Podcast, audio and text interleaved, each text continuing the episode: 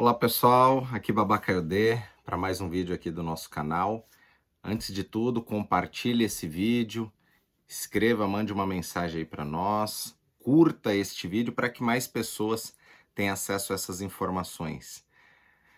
Chegamos a mais um final de ano, muitas pessoas atingiram seus objetivos, muitas pessoas estão frustradas devido a não atingir o objetivo e File sempre explica da questão da semeadura e da colheita, e File entregando sementes.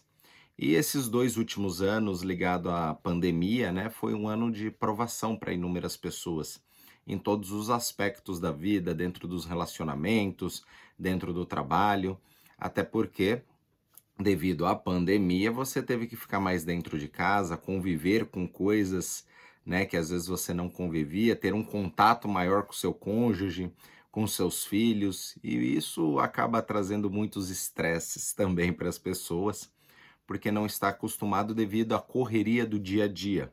E quando você desacelera, desacelera e volta para um ponto né, de equilíbrio, isso muitas vezes traz outro desequilíbrio, porque a gente deixa de aprender inúmeras coisas é, devido à correria do dia a dia. Então, essa é a minha mensagem de final de ano, que o ano que vem a gente sempre coloca né, a culpa ou a esperança naquilo que passou, aquilo que está por vir. Então, a gente joga a esperança sempre de um ano melhor, lembrando que quem faz o ano somos nós.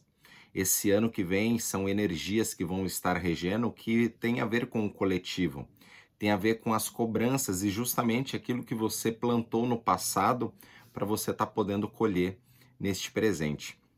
Então, ano que vem, espero todos vocês nas nossas lives, nos nossos conteúdos, aprendendo, transformando, aumentando o nível de consciência, melhorando as frequências e tamo junto, tamo aprendendo um com o outro aqui nesse nosso canal e axé.